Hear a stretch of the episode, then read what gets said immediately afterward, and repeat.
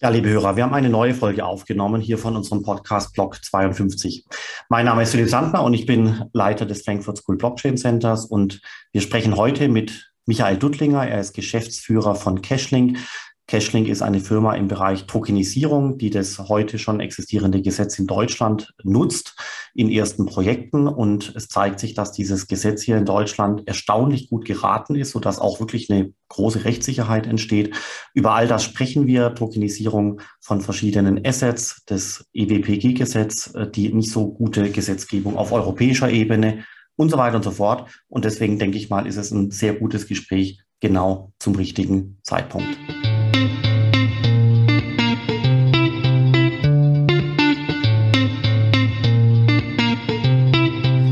Ja, lieber Michael, ich freue mich, dass wir jetzt hier heute sprechen können. Wir kennen uns ja schon eine ganze Weile. Du bist Geschäftsführer bei Cashlink.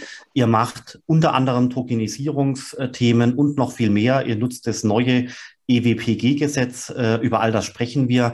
Es wird ein spannendes Gespräch. Es wird nicht so trocken, wie jetzt so Gesetzestexte sich typischerweise anhören. Äh, aber Michael, du kannst dich sehr viel besser selber vorstellen. Deswegen berichte doch mal, was macht Cashlink und wer bist du?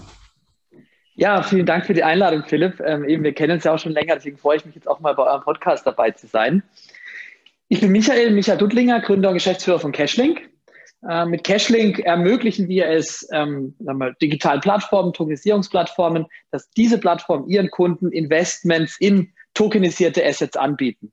Wir sind ein Tokenisierungsspezialist, haben in Deutschland ähm, die meisten unserer Tokenisierungen durchgeführt, waren auch da ja, als Pionier von Anfang an mit dabei, haben das erste Genussrecht tokenisiert, haben dann die erste Aktie tokenisiert, jetzt vor kurzem den ersten NFT tokenisiert, erster Windpark. Also waren viele erste Male dabei, haben wir noch dieser Reise viel gelernt.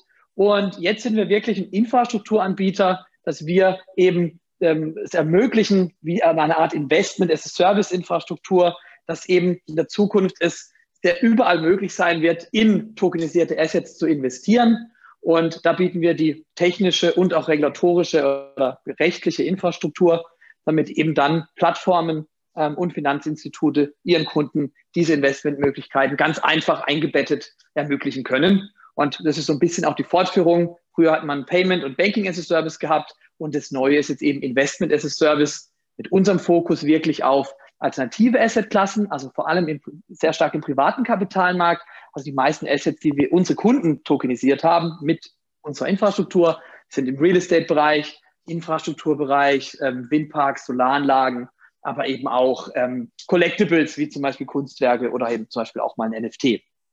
Okay, also das, ja. das, war eine schöne Darstellung mit zwei Sätzen äh, und damit können wir eigentlich auch direkt tiefer einsteigen. Also was heißt Assets? Du hast es gerade schon gesagt, aber, äh, aber müssen wir einfach noch tiefer rein. Dann was heißt Investment? Ähm, nach welcher Regulatorik? Du hast gesagt, ähm, Pla als Plattform seid ihr ein Asset Manager, eine Bank, eine Tokenisierungsplattform, äh, seid ihr ein Softwareanbieter oder seid ihr alles gemeinsam?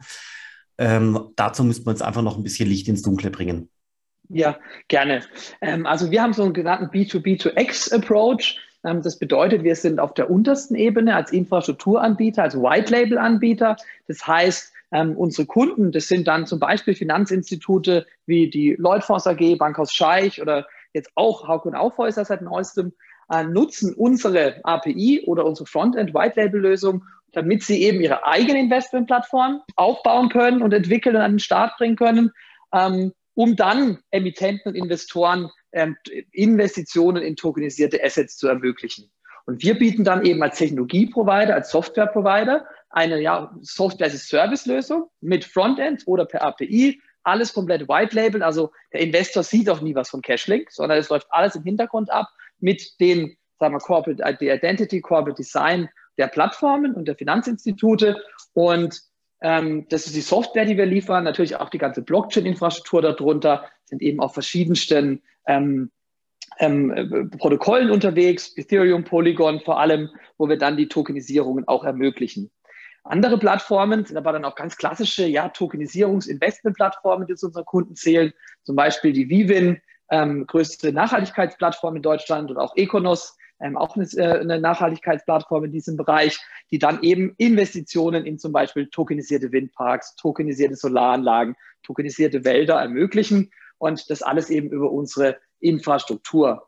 Das heißt auch, zum Beispiel jetzt ein normaler Emittent, ähm, den bedienen wir nicht, der jetzt ähm, tokenisieren möchte, sondern wirklich, wenn es Plattformen sind, ihre eigene Plattform aufbauen wollen und ähm, da ermöglichen wir das. Was wir auch machen, also neben dem ähm, reinen Software, ähm, äh, Software, Software-Service-Lösung, bieten wir eben auch Regulatorik oder sagen wir, Lizenzen as a Service an.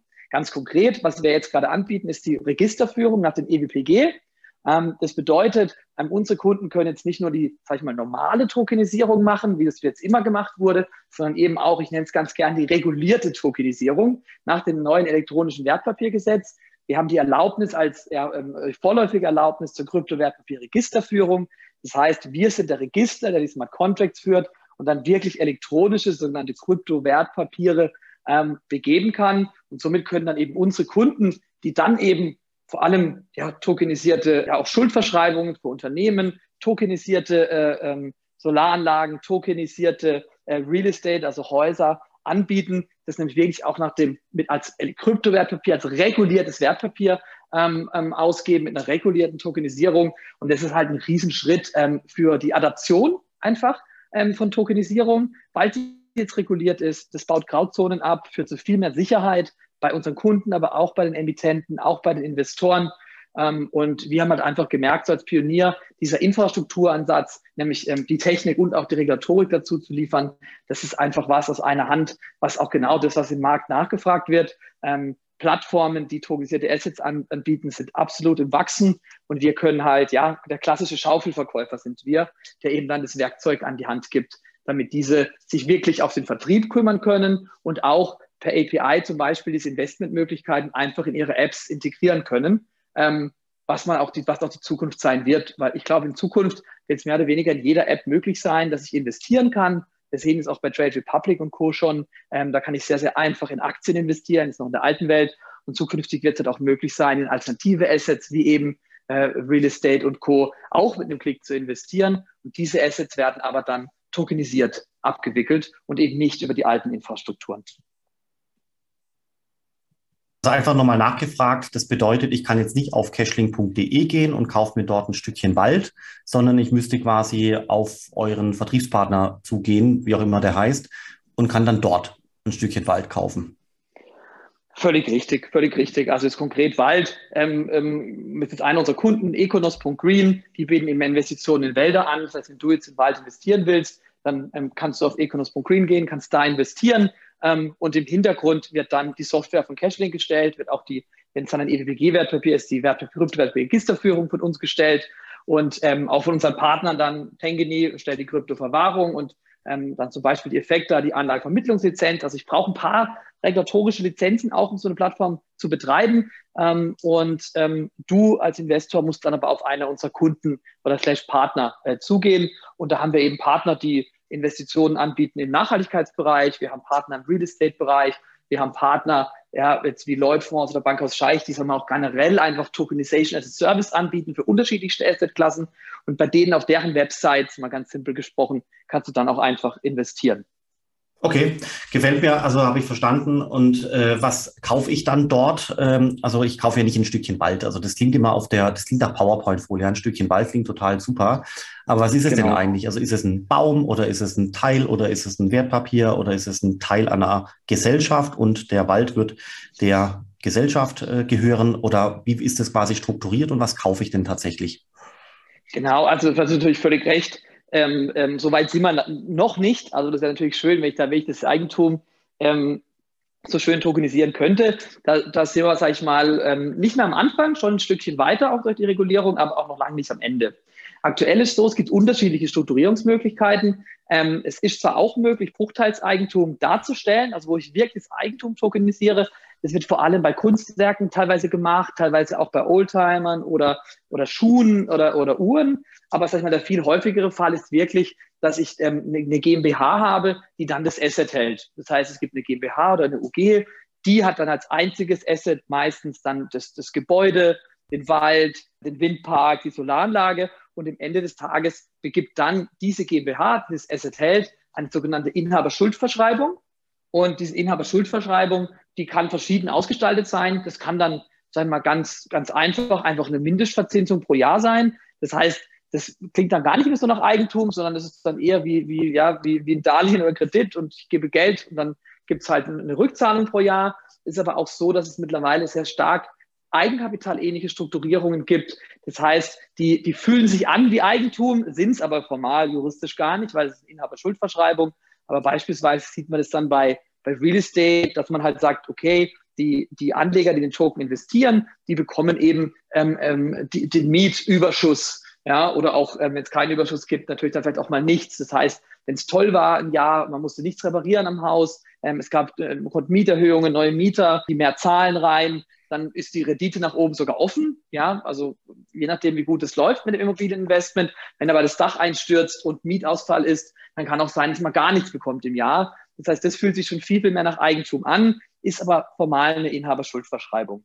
Und da ist es wirklich das Spannende jetzt, dass halt der, der Staat gesagt hat, okay, diese Inhaberschuldverschreibungen, die sind davor, waren jetzt sogenannter Security Token sui generis. Das heißt, es war so ein, sagen wir mal, von, der, von, von dem BaFin oder Regulator neu geschaffener Begriff für, ähm, wie wir diese Wertpapiere jetzt nennen, die tokenisiert ähm, ähm, oder die Tokenisierungen äh, sind. Also die werden als Wertpapier eingestuft nach dem Wertpapierhandelsgesetz, waren aber von der Sache her nie ein Wertpapier. Deswegen so eine ein bisschen, eine, wie ich sagen, eine Grauzone. Und jetzt hat der Gesetzgeber gesagt, hm, es wäre doch viel, viel schöner. Ähm, wir sagen nicht nur, dass es vom Wertpapierhandelsgesetz eine, ein Wertpapier ist, sondern eben auch von der Sache her ein Wertpapier. Und das hat eben das neue elektronische Wertpapiergesetz regelt dies. Das heißt, ich kann jetzt Tokenisierungen, diese Inhaber-Schuldverschreibungen, die tokenisiert abgewickelt werden, sind wirklich von der Sache her Wertpapiere ähm, und sind auch so aufgenommen, haben dadurch eine viel höhere Rechtssicherheit, auch in der Übertragung. Ähm, und ähm, ähm, sind aktuell allerdings auf Inhaberschuldverschreibungen beschränkt.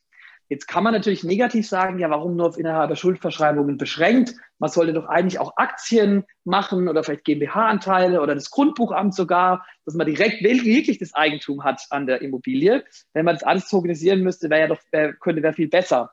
Muss man da aber auch mal sagen, da fand ich das Vorgehen von dem äh, Gesetzgeber sehr, sehr gut, weil er ein bisschen vorgegangen ist wie wir Startups weil er hat iterativ vorgegangen. Er hat nicht gleich versucht, ich will alles regulieren und alles tokenisiert regulieren, sondern ich habe mir eine Assetklasse rausgepickt, die auch einfachste, muss man sagen, Inhaber-Schuldverschreibungen, habe erstmal nur diese reguliert, ähm, weil sie kann ich viel schneller starten, kann da Erfahrungen sammeln und kann jetzt, wie es ja auch im Koalitionsvertrag drinsteht, diese ähm, elektronischen Wertpapiere von Inhaberschuldverschreibungen auf Aktien erweitern und dann, wenn ich es auf Aktien erweitert habe, was so meines Kenntnisstand auch ähm, äh, zeitnah dann auch erfolgen soll. Ähm, was wirklich toll ist auch für den Standort Deutschland, wenn es dann passiert, dann habe ich wirklich die, die Aktie ähm, on-chain, habe die Aktie tokenisiert und damit das wirklich Eigentum am Unternehmen tokenisiert. Das heißt, ähm, was du jetzt gerade gesagt hast, ganz am Anfang, ähm, ist es denn wirkliches Eigentum? Aktuell nein, aber es steht kurz vor der, vor der Tür, dass es soweit ist. Und deswegen ähm, sehr, sehr spannend und wie ich finde, auch wirklich ein sehr gelungenes Gesetz. Okay, also da gehen wir gleich nochmal noch im Detail ein. Das finde ich spannend. Und aber einfach vorneweg nochmal, also ich kann eine Schuldverschreibung kaufen an einer wahrscheinlich Gesellschaft und der Wald ist da irgendwie drin. Also so habe ich es jetzt verstanden. Und äh, die Schuldverschreibung muss man sich so vorstellen, bitte auch prüfen, ob ich jetzt falsche Dinge berichte. Mhm. Michael, eine Schuldverschreibung ist letztendlich sowas wie eine Anleihe. Ich gebe Geld und bekomme dafür das Asset und dafür, dass ich Geld gegeben habe, bekomme ich jetzt aber nicht das Asset direkt, sondern eben die Zinsen, die aus dem Asset mit seinem Return gezogen werden können. Das, das wird, dem stimme ich so zu, Philipp, genau. Ähm, und ich mal bei dir, ja. genau, genau. Und diese Zinsen, sage ich mal, die ich dann bekomme, also man kann auch so sagen, Partizipation an Erlösströmen. Ähm, das muss nicht ein Zins sein, das kann natürlich auch zum Beispiel eine Exit-Beteiligung sein beim Verkauf. Also bei Kunstwerken zum Beispiel, die werfen ja keine Zinsen ab. Ja, bei Kunstwerken würde man halt sagen, okay, man äh, wenn das Kunstwerk verkauft wird, dann kriegen alle, die diese Inhaberschuldverschreibung halten, ähm, einen Teil des Exit, des Verkaufserlöses. Und wenn halt ein Verkaufserlös erzielt wurde, kriegen sie Geld. Und wenn es unter Wert verkauft wurde, dann kriegen sie nichts. Oder für, kriegen sie weniger zurück. Nicht, nicht nichts, sondern weniger zurück. Das heißt, diese, dieser Zins, was du gerade beschrieben hast, ist sehr, sehr flexibel gestaltbar. Okay, aber es ist trotzdem quasi ein Zins und ähm, dann wie, wie, wie hängt das jetzt mit der Inflation zusammen? Wenn die Inflation sehr hoch ist, dann ist der Zinssatz niedriger, dann, dann bin ich vielleicht trotzdem nicht, der, äh, nicht perfekt äh, profitabel durch die Anlage, aber zumindest ähm, schwäche ich den Inflationseffekt signifikant ab. Kann man das so sagen? Na, da würde ich vielleicht ein bisschen anders einordnen. Und zwar, ich mhm. würde sagen, ähm, es kommt wirklich auf die Erlöse, die diese GmbH mit dem Asset erzielt an. Also wenn, wenn wir jetzt äh, davon ausgehen, okay, ähm, ähm, also das Beispiel äh, äh, Kunstwerke oder auch Wälder, da kann ja durchaus sein, ähm, die Frage ist, was passiert mit, den Erlösen des, des Waldes, ne, der Holzabschlag zum Beispiel, ähm, wenn jetzt Inflation herrscht, ähm, hat es überhaupt einen Effekt? Ja, aber es könnte auch sein, es wird dann weniger gebaut als Beispiel, ähm, äh, äh, weil die Zinsen jetzt vielleicht steigen aufgrund der Inflation. Die Leute kriegen schwieriger Kredite, bauen weniger Häuser, es wird weniger Holz nachgefragt ähm, und somit weniger Holz verkauft. Und das würde dann bedeuten, ich kriege auch weniger Rendite oder Zins aus meinem, aus meinem Wald und dann würde es sinken. Aber das sind dann schon lange Verkettungen, sondern eigentlich muss ich mir echt überlegen, okay, das Asset, das da drin ist, ähm, wie viel wirft es ab? Also bei Real Estate wäre einfach nur die Frage, wenn jetzt Inflation kommt, würde man vielleicht ja sagen, steigen eigentlich die Miet, Mieteinnahmen, ähm, weil ja die Preise sich erhöhen und somit würde sich sogar mein Zins sogar erhöhen ähm, weil einfach mehr Mieteinnahmen generiert werden. Ähm, deswegen ähm, kommt es wirklich darauf an, welche Erlöse das Asset erzielt. Okay, verstanden. Also ist äh, spannend, äh, ist aber dann quasi noch zu verbessern wahrscheinlich, gell, weil dann übermorgen über das äh, gesetzliche Mögliche dann auch noch, wie du gesagt hast, die Aktie und andere Dinge hinterherkommen mögen, wobei das natürlich noch ein bisschen dauert. Jetzt vielleicht einfach so kurz zu dem äh, Gesetz. Das heißt, das EWPG ist ja in Kraft getreten äh, vor einer Weile, ist äh, vor zwei Jahren, glaube ich, so in die erste Runde gegangen, hat sich in, im Prozess der Gesetzgebung sehr stark verändert. Mm, zum Beispiel hatte äh, aufgrund von Lobbying äh, versucht, die deutsche Börse, kann man ja auch so am Namen nennen, ähm, die öffentlichen Blockchain-Systeme rauszubekommen. Das hat am Anfang auch funktioniert, später aber dann auch wiederum nicht. Da kannst du vielleicht noch ein bisschen Licht ins Dunkel bringen. Und ihr habt natürlich jetzt erste Erfahrungen gemacht mit dem Gesetz. Das, war, das heißt, ihr könnt auch sagen, ob das Gesetz tauglich ist oder nicht. Es gibt ja in der Finanzwelt zig Gesetze, Regulierung und Datenschutz und dies und das.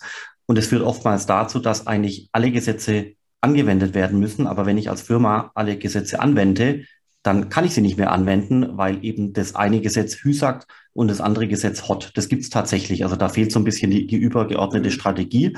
Aber du, Michael, sagst ja, das Gesetz ist recht gut äh, geraten. Vielleicht kannst du da einfach äh, deine Erfahrungen mit der Anwendung des Gesetzes nochmal kurz darstellen und auch vielleicht ähm, die Qualität des Gesetzes und auch die Genese des Prozesses. Ja, sehr gerne. Also ich glaube, auch vorweg ist wichtig zu sagen, dass man hier merkt, also sowohl vom Regulator als auch vom Gesetzgeber, dass da sehr, sehr intensiv versucht wurde, ein Gesetz zu machen, das ähm, der Gesellschaft am meisten nützt und halt nicht einzelnen Lobby, Lobbypartnern oder einzelnen Gruppen, sondern wirklich, sage ich mal, für die ja, Gesamtwohlfahrt, wie es so schön laut Lehrbuch heißt, ähm, das Beste ist. Und da wurde ja auch intensiv der Austausch geführt mit, ähm, mit verschiedensten ähm, Interessensgruppen Deutschlands ähm, und auch von sehr, sehr ähm, äh, kompetenten und erfahrenen Personen, die, die wirklich da absolute Experte sind, auch von, von der Regierungsseite. Und ähm, deswegen ist auch das gute Gesetz rausgekommen. Am Anfang ist natürlich die Frage, was du auch gerade angesprochen hast. Es gab dann ja verschiedene Referentenentwürfe, ähm, ähm, die dann natürlich auch von den verschiedenen Lobbygruppen dann immer kommentiert wurden. Ähm, und da hat sich durchaus einiges getan. Die Frage ist ja jetzt, ich meine, bis jetzt wurden verbriefte Wertpapiere, jetzt mal ganz simpel gesprochen, bei Clearstream gespeichert, ähm, in der Datenbank von Clearstream gespeichert. Und jetzt sagen wir plötzlich als, als, als Gesellschaft, wir, wir erlauben es auch, dass Wertpapiere auf einem dezentralen Ledger gespeichert werden oder auf einer anderen Datenbank gespeichert werden. Und natürlich kommt da die Frage auf, okay, was muss denn diese Datenbank, wenn sie jetzt eben nicht bei Clearstream liegt, was muss die denn erfüllen? Ähm, und da ist natürlich ganz, ganz wichtig, ähm, dass man auf der einen Seite natürlich schafft, auch ähm, die Ziele, die auch die, die, die Gesellschaft oder natürlich vor allem der Regulator hat, also in Verbraucherschutz und Finanzmarktstabilität, die müssen gewährleistet sein, aber gleichzeitig will man natürlich auch die innovative Technologie nutzen. Und auch das ist oft ein sehr, sehr schmaler Grad, wo ich auch sage, okay, ob ein Gesetz jetzt wirklich ähm, einen riesen Vorteil bringt für Deutschland oder nicht, sind manchmal wirklich kleine Punkte, an denen es sich entscheidet. Ein Punkt, das gerade angesprochen, ist ja zum Beispiel die Nutzung von öffentlichen Blockchains. Ähm, wie alle wissen, ich meine, wir sind da schon lange in, in dem Space und, und, auch alle anderen, natürlich so viel tolle Innovation kommt aus dem Space, wenn man nachschaut, was in DeFi-Bereichen so kommt. Da sind wir jetzt in dem Bereich, wo wir sind, noch weiter weg, aber da kommt so viel Innovation. Und um diese Innovation zu nutzen, ist es halt sehr, sehr wichtig auch, dass Public Blockchains genutzt werden können. Ähm, weil sonst auch ein bisschen der Nutzen der Innovation verloren geht. Und dann kann man zum Beispiel, wenn, wenn, wenn man dann halt gefordert wird, ähm, dass man alle Node-Betreiber jederzeit kennen muss, ähm, ist natürlich faktisch Ethereum nicht mehr, nicht mehr möglich, ganz klar. Ähm, äh, das geht nicht. Ähm, auf der anderen Seite geht, ging, ging, ginge das nur bei Private Blockchains. Und da bin ich einfach auch sehr, sehr froh, dass auch der, der Gesetzgeber gesagt hat, nee, er, er befürwortet hier auch ähm, das Nutzen von öffentlichen äh, Blockchains, von wirklich dezentralen Ledgers als, als, als Registergrundlage, äh, ähm, weil damit kann man eben auch nachher noch viel, viel weitere Innovationen, die darauf aufgebaut werden. Und da bin ich froh, dass das so auch ähm, ähm, eingebaut wurde in das Gesetz. Und das Gesetz ist dann in Kraft getreten im, im letzten, im Sommer letzten Jahres. Ähm, am Anfang war das jetzt so, dass die sagen mal, man konnte sich für so eine Art Übergangsregulierung bewerben und ähm, somit haben jetzt, ich glaube, ein bisschen über zehn haben jetzt mal die vorläufige Lizenz zur Kryptowertpapierregisterführung erhalten, inklusive natürlich Cashlink und dürfen jetzt schon sogenannte Kryptowertpapiere begeben. Und auch hier muss man sagen, ist natürlich so, dass sowohl der Gesetzgeber als auch wir Firmen, die das nutzen, als auch der Regulator natürlich alle erstmal lernen müssen, weil wie geht man jetzt wirklich in der wirklichen Umsetzung damit um? Äh, von den Gesetzestexten, wenn es dann wirklich darum geht, wie programmiere ich die Smart Contracts, wie tue ich denn zum Beispiel äh, Korrekturen vornehmen, technisch jetzt auf der öffentlichen Ethereum-Blockchain. Ähm, und was wir da auch gesehen haben, was ich auch gut finde, dass der Gesetzgeber dann gesagt hat, ähm, ähm, er also möchte Zusatz, Zusatzgesetze nächstes Mal verabschieden, die dann auch wirklich ähm, den Umgang der Registerführer regeln in einzelnen Punkten. Da sind wir jetzt auch gerade in ähm, Referentenentwürfen drin, ähm, wo eben welche Details geklärt werden, weil auch da ähm, ist es vielleicht ein bisschen besser, wenn man nicht alles der BaFin überlässt, die das Gesetz interpretieren muss, sondern je, je klarer sich der Gesetzgeber äußert, ich finde, es muss A, B, C, D laufen, umso einfacher ist es ja auch für die BaFin, das nachher zu kontrollieren, wenn ganz klar das Gesetz klarer definiert wurde. In dem Prozess sind wir jetzt, also deswegen werden jetzt noch weitere Zusatzgesetze zu EWPG verabschiedet werden. Ähm, wir haben aber schon das erste, zum Beispiel das erste elektronische Wertpapier ähm, schon begeben, ähm, zusammen mit äh, Bankhaus Scheich haben jetzt auch gerade Hauk und Aufhäuser unterstützt, die auch selber eine Lizenz haben und auch da als erstes EWPG emittiert haben. Und was ich wirklich merke, und das ist auch wirklich Spannende, ähm, dieses Gesetz bringt, bringt Rechtssicherheit. Und wenn man zum Beispiel mit Amerikanern rede in der Tokenisierung oder auch äh, mit, ähm, sagen wir mal, ähm, Leuten aus unserer Gruppe aus dem Tokenisierungsbereich aus UK oder Singapur, keiner hat so eine krasse Rechtssicherheit wie in Deutschland. Jetzt von den großen Volkswirtschaften. Liechtenstein ist natürlich da schon viel länger, aber jetzt von den großen Volkswirtschaften ist es Deutschland. Und das ist ja eigentlich eine sehr, sehr seltene Situation, weil ähm, es ist ja doch oft so, dass man sieht, dass jetzt gerade im Finanzmarktregulatorik dann doch Singapur oder New York oder London uns dann mal zeitlich Schritte voraus sind. Und jetzt ist wirklich umgekehrt. Ähm, die beneiden uns teilweise um Deutschland. Das ist wirklich ein Standortvorteil für Deutschland, weil wir jetzt die Regulierung tokenisiert haben. Wir haben eine White Zone, keine Gray Zone mehr. Und das ist natürlich auch gerade für institutionelle Investoren, ähm, aber auch für Emittenten, gibt viel mehr Sicherheit, wenn man gar nicht mehr Tokenisierung erklären muss, sondern wenn man sagen kann, wir emittieren ein reguliertes Wertpapier, das vom Regulator beaufsichtigt wird, ähm, mit dem wir natürlich auch unsere Smart Contracts und unsere Umsetzung ähm, natürlich äh, äh, äh, reguliert wird und ähm, äh, überwacht wird. Ähm, das ist ein Riesenschritt in Adoption und wirklich ein Standortvorteil für Deutschland. Und ähm, da kann man auch dann da mal den Gesetzgeber wirklich, glaube ich, das ist für unsere Gesellschaft einfach ein, ein gutes Gesetz und sogenannte lockende Regulierung. Das wird Player nach Deutschland locken. Ähm, wenn ich jetzt nicht schon in der Tokenisierung drin wäre, ähm, würde ich sagen, der beste Ort, regulatorische Ort, um Tokenisierung zu starten, ist aktuell Deutschland. Also das klingt ganz toll und man traut da seinen Ohren ja auch gar nicht, weil wir haben ja noch die Corona-Krise in unserem äh, Kopf, wo viel nicht funktioniert hat, digitale Bildung und ganz viele Dinge klappen auch nicht. Du bist ja auch selber jetzt gerade äh, nicht in Frankfurt, sondern verreist in Deutschland auf dem Land und wir sind ja, ja auch ganz glücklich, dass das mit dem mit der Aufnahme jetzt hier gerade klappt. Das ja. ist alles nicht selbstverständlich, auch wenn es komisch klingt.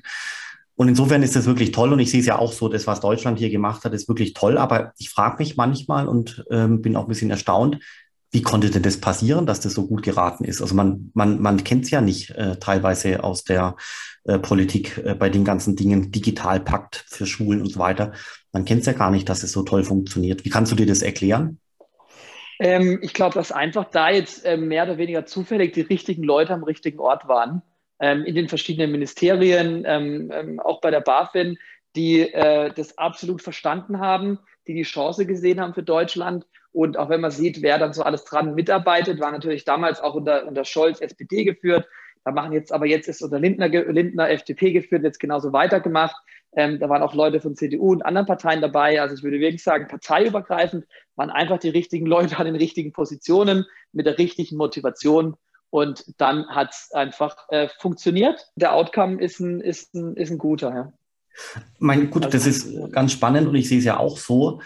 Aber es ist trotzdem merkwürdig, weil, weißt du, es sind eben, dass Leute auch behördenübergreifend so ein tolles Gesetz, ist ja nicht das einzige, gell? Es gibt ja noch andere Gesetze, hier erzeugen mit Verständnis. Und soweit ich auch weiß, äh, haben diese Behörden auch gar nicht unbedingt die Expertise von irgendwelchen Großkanzleien einkaufen müssen, sondern die Leute in den Ministerien haben sich selber das Thema erarbeitet, so dass sie keine Expertise von außen zukaufen mussten, zumal eine Expertise von außen bei der ja. Großkanzlei gar nicht vorgelegen hätte zu dem Zeitpunkt. Das darf man ja immer nicht unterschätzen. Ja, richtig, Spannend ja. finde ich eben auch, dass, äh, dass, dass es auch gar keine Strategie war. Das stand ja so in dieser Deutlichkeit, mit dieser Vision auch nicht im, im Koalitionsvertrag. Das war auch nicht Teil der Blockchain-Strategie in dieser äh, Deutlichkeit, ja. sondern das ist quasi irgendwie nebenher so gut geraten. Oder siehst du das anders? Doch, doch, sehe ich genauso. Das ist irgendwie so passiert. Und ähm, natürlich auch unter Herr Cookies, ähm, der natürlich auch mit seinem, ja, ich glaube, Goldman-Hintergrund natürlich auch starke, sehr starke Kompetenz natürlich hat äh, äh, im kompletten Finanzmarktbereich. Ähm, sicherlich auch ein Faktor. Und ich meine, was man jetzt auch mal sagen muss, ist, ist, ist merke ich auch, wenn ich mit Kunden oder potenziellen Kunden oder auch Banken in Frankfurt spreche, ähm, die, die, die Regulierer in Berlin, die Gesetzgeber in Berlin waren schneller als die CEOs. Also die in Berlin haben es schneller geschnallt und in Bonn ähm, äh, oder schneller das alles verstanden und sich tief eingearbeitet als die ganzen Banken-CEOs. Und ähm, wenn man das dann einmal so im Gespräch erzählt, natürlich so, oder die es dann mitkriegen, okay, ich werde überholt von der von, von Gesetzgebung. Also ich verstehe das Thema Tokenisierung nicht, aber der Gesetzgeber hat es schon reguliert ähm, die Situation ist einfach selten. Ja, ja, also das sehe ich auch so. Das, ich sehe, ich habe das auch schon tausendmal gesagt. Das ist wirklich faszinierend, dass hier äh, wirklich äh, große Expertise entstanden ist beim Staat, auch schon vor drei Jahren und davor. Gell, das ist wirklich schon eine lange Zeit her und zwar also mhm. also zeitlich ähm, relativ vor dem Kryptoverwahrgesetz. Das muss quasi also schon im Jahr 2019 und vorher gewesen sein, als die Expertise entstand. Zu dem Zeitpunkt, genauso wie du sagst, hatten eigentlich die meisten Entscheidungsträger in Banken wenig bis keine Ahnung äh, von dem Thema. Und die BaFin und das Finanzministerium und so weiter hatte zu dem Zeitpunkt auch schon gefühlt 20 Personen, die sich mit dem Thema auskannten. Und inzwischen sind es wahrscheinlich gefühlt 30, 40, vielleicht 50 Leute, die sich auskennen. Weitaus mehr als in, in jeder Frankfurter Bank. Ja, absolut. Also das ist einfach irgendwie ähm, ähm, ja, eine schöne, schöne, schöne Entwicklung. Ja, ähm, es ist verblüffend, kann man nicht anders sagen. Und vielleicht einfach nochmal, um das zu vergleichen mit anderen Ländern, weil ähm, also was hier ja passiert ist, folgendes, äh, ich versuche es nochmal in andere Worte zu fassen. Mhm. Früher war das Wertpapier ein Dokument, es wurde vom Notar unterzeichnet, wurde ausgedruckt, unterschrieben mit Füller und nasser Tinte und dann gab es einen Stempel drauf und wurde irgendwo eingelagert. Also das ist ja so das Bild, was man schon haben darf.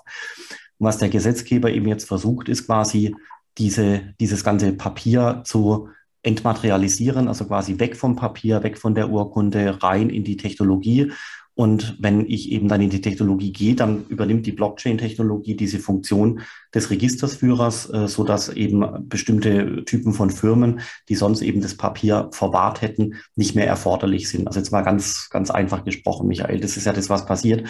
Und der, damit, damit quasi du eine Urkunde entmaterialisieren kannst, damit du diesem, dieser Urkunde, diesem Wertpapier das, äh, das Anfassbare nimmst, ähm, hat der Staat versucht, quasi eine Sache zu entmaterialisieren. Das muss man sich mal vorstellen. Eine Sache im Recht ist ja was, was ich per Definition anfassen kann. Und der Staat hat versucht, mit allen rechtlichen äh, Tricks und äh, Fiktionen eben diese anfassbare Sache so zu äh, fingieren, dass sie eben digital wird. Also die Sache wird entmaterialisiert. Das sind Worte, die passen eigentlich gar nicht zusammen. Und das scheint ja dem Staat ganz gut gelungen zu sein. Wenn das auch weiter äh, gute Ergebnisse erzeugt, würde man dann auch erwarten können, dass Aktien ebenfalls so entmaterialisiert werden, potenziell dann auch ähm, GmbH-Anteile, vielleicht sogar das Grundbuch und ähnliches, oder? Ja, total, total. Also es steht ja auch im, im, im Koalitionsvertrag drin, also jetzt mit den Aktien, das ist ja ganz, ganz konkret drin in der Legislaturperiode. Und ich meine auch, dass ich einfach einen AG-Anteil natürlich dann ähm, einfach von A nach B schicken kann oder natürlich auch ganz viele weitere Geschäftsinnovationen, Geschäftsmodelle, die dann entstehen, darauf ähm, äh, entwickeln kann. ist ein, ist ein Riesenvorsprung, ein Riesenvorteil und äh, auch ein Vorsprung in anderen Ländern, aber ein Riesenvorteil. Und wenn ich auch später denke, ich meine, jeder, der mal ein Haus gekauft hat oder mal beim Notar war, ähm, wir sagen immer im, im, im Wertpapierbereich bei Clearstream, wenn man so von T plus 2 Settlement manchmal und der Delivery versus Payment Prozess ist kompliziert. Wenn ich aber mal im, im GmbH-Register denke, ist ja auch noch ein Register, das Handelsregister, da habe ich ja Settlement-Zeiten von zwei Monaten teilweise, bis die Notartransaktion gesettelt ist. Äh, da habe ich ja nochmal ganz, ganz andere Kosten, wenn jeder anreisen muss und der Notar natürlich dann auch, ähm, jeder, der meine Notarrechnung bezahlt hat, weiß, ähm, da fragt man sich, kommt manchmal die Frage auf, okay, warum zahle ich jetzt mit zwei Stunden Arbeit einen fünfstelligen Betrag? Ähm, hat natürlich seine Gründe, ähm, aber dann ist natürlich die Frage, braucht man diese, äh, diesen Prozess für jede Transaktion? Und wenn ich das einfach digital übertragen kann, ist es halt für die, für die Zukunft äh, Riesenvorteil, weil ich kann einen AG-Anteil, später GmbH-Anteile komplett digital übertragen. Und wichtig ist natürlich, dass das von der Regulierung begleitet wird. Weil auch bei uns ist jetzt so, die, die, die, also die Einheit, die Firma, die das Register führt, es macht total Sinn, dass sie natürlich reguliert ist. Das ist ganz, ganz wichtig, weil wir programmieren auf die Smart Contracts. Ähm, wir sichern, sichern, also wir, wir führen das Register und wir müssen auch reguliert sein, weil natürlich der, der Anleger, wenn er weiß, okay, es, wird, es werden Dinge, die davor ähm, eher äh, papierbasiert waren, werden jetzt ähm, digital übertragen, ähm, dann brauche ich natürlich eine vertrauensvolle Instanz, ähm, die das ähm, übernimmt und auch haftet. Und die muss reguliert sein. Deswegen ist es genau der richtige Schritt. Und in den ganzen anderen Ländern sind die Tokenisierer nicht reguliert, haben aber eine brutale Macht, die auch vielen Kleinanlegern gar nicht klar ist, dass sie dann einem Tokenisierer vertrauen ähm, oder einem Smart Contract Programmierer ähm, und der ist überhaupt nicht reguliert. Deswegen ist es einfach eine deutlich, auch für den Kleinanleger Schutz einfach äh, super gut, das zu tun. Und das Spannende finde ich natürlich auch danach, dass man ähm, wir sehen es im DeFi-Bereich, da kommen ja immer mehr ähm, ähm äh, äh, ja, automatisierte Landing-Protokolle. Ähm, äh, wir, wir, sehen DAOs, ähm, wir sehen ähm, natürlich alle möglichen DeFi-Mechanismen. Und wenn ich natürlich dann einmal den AG-Anteil tokenisiert habe, kann ich natürlich auch dann im, im nächsten oder übernächsten Schritt überlegen, wie kann ich die DeFi-Welt denn mit einem digitalisierten AG-Anteil verknüpfen? Welche Geschäftsmodelle können da noch entstehen? Und da wird, glaube ich, sehr, sehr viel Innovation entstehen. Da wird auch sehr, sehr viel Nachregulierung notwendig sein. Ähm, und da, dafür schafft der Staat gerade die Grundlage. Und ähm, ähm, deswegen ist es nicht nur, wie ich sage, nicht nur der reine Digitalisierung, das, die, die Entmaterialisierung, das ist eigentlich nur der, der, der, der erste, die erste Stufe zu vielen weiteren Stufen, die uns sehr viel bringen werden. Und ähm, deswegen aber sehr, sehr gut, dass da die erste Stufe einfach geschafft wurde und ähm, ähm, wir jetzt da die Entmaterialisierung haben und da wirklich versucht wurde, eine ähm, progressive Regulierung zu machen, die den Standort Deutschland stärkt. Okay, finde ich gut. Und noch eine Abschlussfrage, äh, Michael, die ich noch ähm, mich, was, was mich noch interessieren würde, ist folgendes. Normalerweise sind ja innovative Finanzstandorte zum Beispiel UK war, äh, ist also hier London, ist muss man gar nicht groß nennen, dann natürlich auch die Schweiz, äh, Luxemburg und so weiter. Was passiert dort und warum haben die das Thema offenbar noch nicht so mit Rechtssicherheit und äh, Pipapo auf dem Radar? Ja? Also gerade Luxemburg ist ja eigentlich ein großer Standort äh, geworden in den letzten zehn Jahren. Wo hakt es denn dort? Ja, also man sieht natürlich auch, die Kleinen sind natürlich auch immer oft natürlich schneller in der Regulierung. Ich meine, Liechtenstein hat ja da auch mit dem Blockchain Act schon, ich weiß nicht, was 2018, Philipp, glaube ich, also schon ja da einen Meilenstein gesetzt. Das muss man ganz klar sagen. Ähm, und da natürlich auch schon Rechtssicherheit reingebracht wie noch kein Land davor. Ähm, das Spannende natürlich an Deutschland ist, ist natürlich die erste große Volkswirtschaft, die das gemacht hat. Und das natürlich einen ganz anderen auch ähm, Signaling-Effekt hat, wenn es eine der großen Volkswirtschaften macht. Ähm, was so meine Erfahrung war, auch ähm, jetzt zum Beispiel in den USA oder in den UK, dass in der Wirtschaft teilweise der Vibe ähm, größer ist sogar als bei uns, als in unserer Wirtschaft ähm, gegenüber der, der Tokenisierung oder allgemein ähm, ähm, DeFi und Blockchain, aber der Gesetzgeber einfach irgendwie noch länger braucht in dem, in dem Legislaturprozess, ähm, mehr oder weniger. bei Luxemburg weiß ich, dass es da natürlich auch schon Tokenisierung gibt, aber da ist es noch nicht da ist es so ein bisschen noch, es, es, es passt in keine Box und es ist so eine Sonderbox. Und bei uns ist es halt schon eine, hat schon eine eigene Box. So würde ich es jetzt mal sagen. Und ähm, deswegen glaube ich, es ist aber auch nur eine Frage der Zeit, bis da dann Luxemburg das dann auch nochmal nachreguliert. Ähm, wenn wir jetzt natürlich sehen, EU-Harmonisierung wird auch irgendwann kommen und dadurch, dass jetzt UK nicht mehr in der EU ist, ähm, ist jetzt zumindest die Hoffnung auch von uns, dass natürlich die EU sich sehr, sehr stark an dem deutschen EWPG-Gesetz orientieren wird, wenn dann die EU-Harmonisierung in x Jahren kommt. Und ähm, wir machen jetzt ja gerade Erfahrungswerte ähm, in dem Land, die man dann auch für die europäische Legisl äh, äh, also Gesetzgebung einfach nutzen kann, ähm, weil hier sehr viel äh, sich damit auseinandergesetzt wird, die ersten Emissionen gemacht worden sind. Und ähm, äh, ja, deswegen ähm, glaube ich, einfach manche Gesetzgeber brauchen halt gerade länger, ähm, auch wenn so teilweise der, der, der, die Nachfrage vielleicht aus der Wirtschaft sogar größer ist in anderen Ländern und jetzt bei uns eher erhöht wird durch die Rechtssicherheit und davor ist sie davor schon da. Ähm, und ähm, ja, du bist ja auch, glaube ich, in dem Digital Finance Forum vom BMF.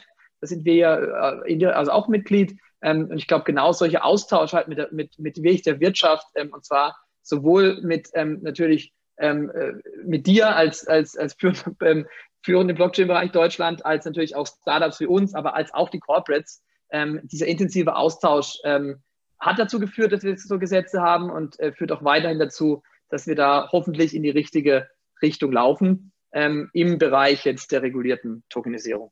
Okay, super spannend. Und jetzt noch die allerletzte Frage. Das ist nämlich ganz, okay. ganz, ganz wichtig, äh, Michael. Das äh, muss ich jetzt noch nachschieben. Wir haben jetzt ja. die deutsche Regulierung gelobt, äh, die da rausgekommen ja. ist, äh, die da verabschiedet wurde in den letzten zwei, drei Jahren. Das sehe ich ja auch so. Aber es ist nicht immer und überall so, weil wir auf der EU-Ebene mhm. ja also auch jetzt also die eine oder andere Katastrophe erleben müssen, weil hier komplett uninformierte Entscheidungen getroffen werden. Und zwar Entscheidungen, die potenziell lange, lange, lange äh, nachwirken, und zwar negativ äh, natürlich. Das würdest du schon auch so sagen, vielleicht mit anderen Worten ausgedrückt, dass äh, Deutschland zwar gute Regulierung macht in dem Bereich, aber hier auf EU-Ebene also schon einiges im Argen liegt.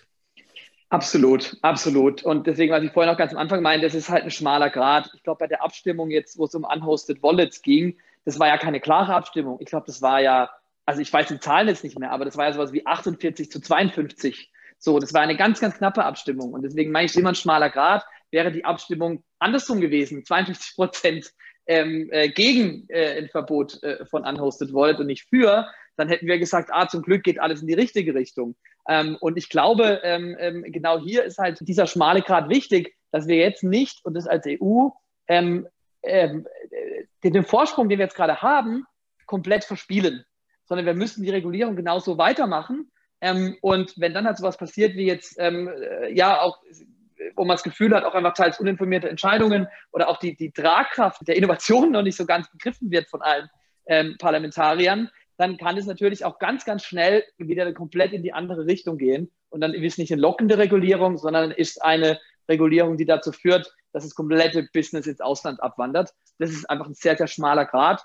Ähm, in Deutschland war es jetzt äh, äh, aus unserer Sicht ähm, äh, als Vertreter der Tokenisierung ähm, genau die richtige äh, Regulierung, ähm, die Innovation vorantreibt. Auf EU-Ebene äh, würden du und ich und viele aus unserer Szene sagen, war es genau das Gegenteil nämlich ähm, äh, das letzte, ähm, die letzte Abstimmung, die eher dazu führt, dass ähm, äh, die, die Unternehmen abwandern. Und das ist einfach ein schmaler Grad. Und ich glaube, da können wir als, als, als Szene einfach nur versuchen, so viel ähm, Transparenz und ja, Einblicke zu geben und Lobby auch zu machen, ähm, was das auch alles für den Standort EU bedeutet, damit halt, ähm, ja, wie es so schön heißt, äh, Web 2 war vor allem äh, nicht in Europa, aber das Web 3 in Europa bleibt. Das war ein schönes Schlusswort und auch eine Mahnung. Ähm, ich sehe es auch so, man muss da viel mehr noch educaten und so weiter und so fort. Auf der anderen Seite müssen Politiker auch educated werden wollen. Das ist immer was Zweiseitiges. Mhm. Und manchmal hat man auch das Gefühl, dass äh, Leute dann auch irgendwo gar kein Interesse an der Technologie haben. Dann kann man natürlich ist auch nichts mehr äh, zu retten. Aber wie gesagt, wie vorher beschlossen, haben wir äh, gerade in Deutschland offenbar einen ganzen Satz äh, von Leuten äh, in den Ministerien und Behörden, die sich gemeinsam diesem Thema angenommen haben und deswegen das Thema hier vor Ort also wirklich gut geregelt haben. Und weitere Regeln kommen ja auch noch. Danke für das tolle Gespräch, Michael. Ich habe mich sehr gefreut. Sehr. Und ich wünsche dir und allen Hörern noch einen wunderbaren Tag.